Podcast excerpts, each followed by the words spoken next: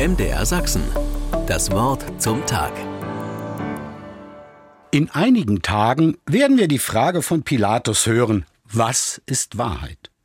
Ich möchte heute eher mal fragen, wie ist Wahrheit? Zu der objektiven Wahrheit gehört zumindest eine Sache und dann unser Verstand. So jedenfalls der mittelalterliche Dominikaner Thomas von Aquin, wenn man so will, ein berühmter Mitbruder von mir.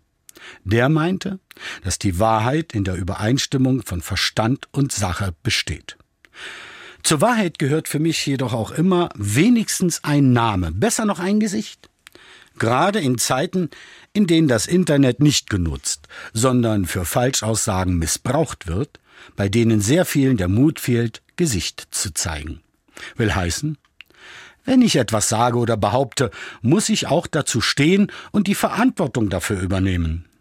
Sagen wir einmal so, in diesem zweidimensionalen Bereich wie Internet, schriftlichen oder bildlichen Äußerungen sollte wenigstens der wahre Name dahinter stehen.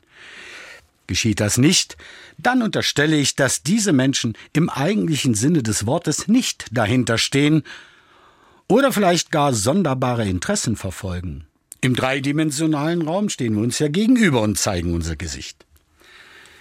Während unserer religiösen Kinderwoche gibt es immer eine Lob- und Meckerbox, in der die Kinder ihre Meinung äußern können.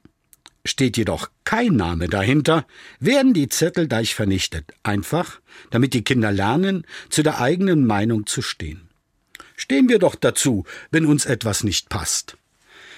Immer dann, wenn unser Denken mit unseren Äußerungen übereinstimmt, dann ist das Wahrhaftigkeit, die nicht weit von der Wahrheit ist.